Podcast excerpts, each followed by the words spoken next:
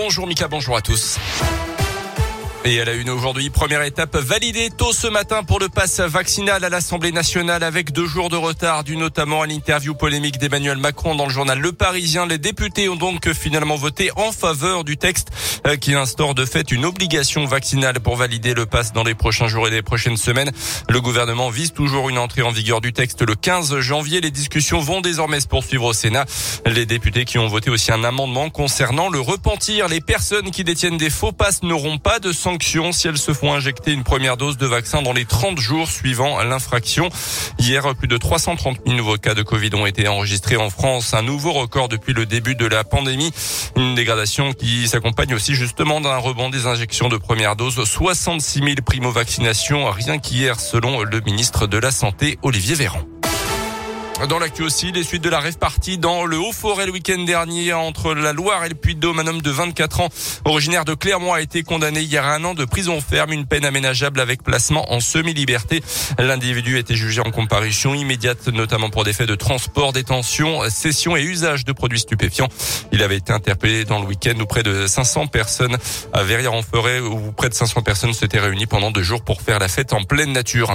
Un détenu de 21 ans condamné à trois ans de prison supplémentaire déjà incarcéré pour des faits de violence. À Rion, il avait frappé sa petite amie et la grand-mère de celle-ci.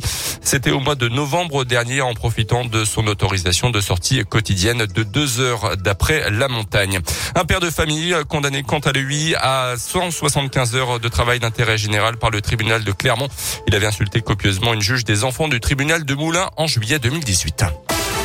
Le Clermont Foot privé d'une partie de ses supporters, on en a déjà parlé sur Radio Scoop. Face à la dégradation de la situation, le gouvernement a imposé une jauge, ce qui impacte évidemment les clubs sportifs et notamment Clermont qui doit recevoir Reims dimanche. Depuis le début de la saison, le stade Montpied fait régulièrement le plein. Il a fallu, euh, procéder à des arbitrages, Tiffaine Coulon. Oui, le Stade Montpied affiche le troisième meilleur taux de remplissage derrière le PSG et Lens, même s'il faut bien reconnaître qu'il fait partie des petits stades du championnat. Une chose est sûre, avec plus de 11 000 supporters à chaque match et plus de 8 000 abonnés, il a fallu faire des choix et le Clermont Foot a décidé de privilégier les supporters qui étaient déjà là en Ligue 2. Tous les réabonnés pourront donc assister au match de dimanche. Les groupes de supporters et pour des raisons économiques, les partenaires seront eux aussi présents. En revanche, tous ceux qui ont acheté des billets uniquement pour ce match seront remboursés. Reste le cas des nouveaux abonnés. Ils seront remboursés pour les matchs joués avec une jauge, mais s'il reste encore quelques places disponibles, ils pourront en bénéficier. Merci Tiffen. Le parcage visiteur sera fermé dimanche face à Reims. Le club explique qu'il communiquera avant chaque rencontre. Merci Colin.